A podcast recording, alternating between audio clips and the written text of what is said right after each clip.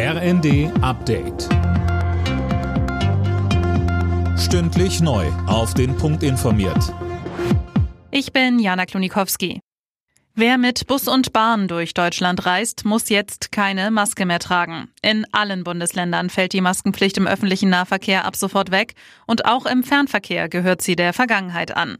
Klaus-Peter Naumann vom Fahrgastverband ProBahn begrüßt den Schritt.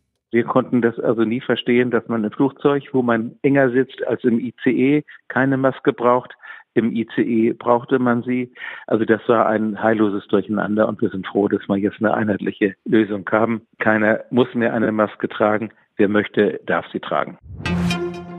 Zwei Panzer sind auf einem Bundeswehrübungsplatz in Sachsen-Anhalt zusammengestoßen. Laut der Bundeswehr wurden dabei zwölf Soldaten verletzt, einer von ihnen schwer.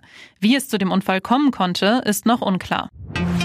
Neubauten sind im vergangenen Jahr um 16 Prozent teurer geworden. Grund dafür sind stark gestiegene Kosten für Baumaterialien, so das Statistische Bundesamt.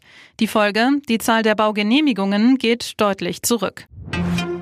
Bayern München hat den Einzug ins Viertelfinale des DFB-Pokals geschafft. Gegen Mainz gewannen die Münchner souverän mit 4 zu 0.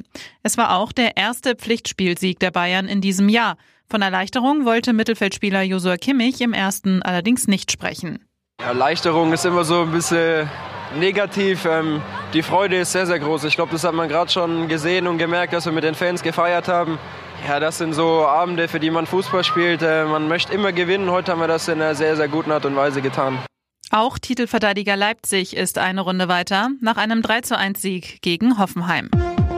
Alle Nachrichten auf rnd.de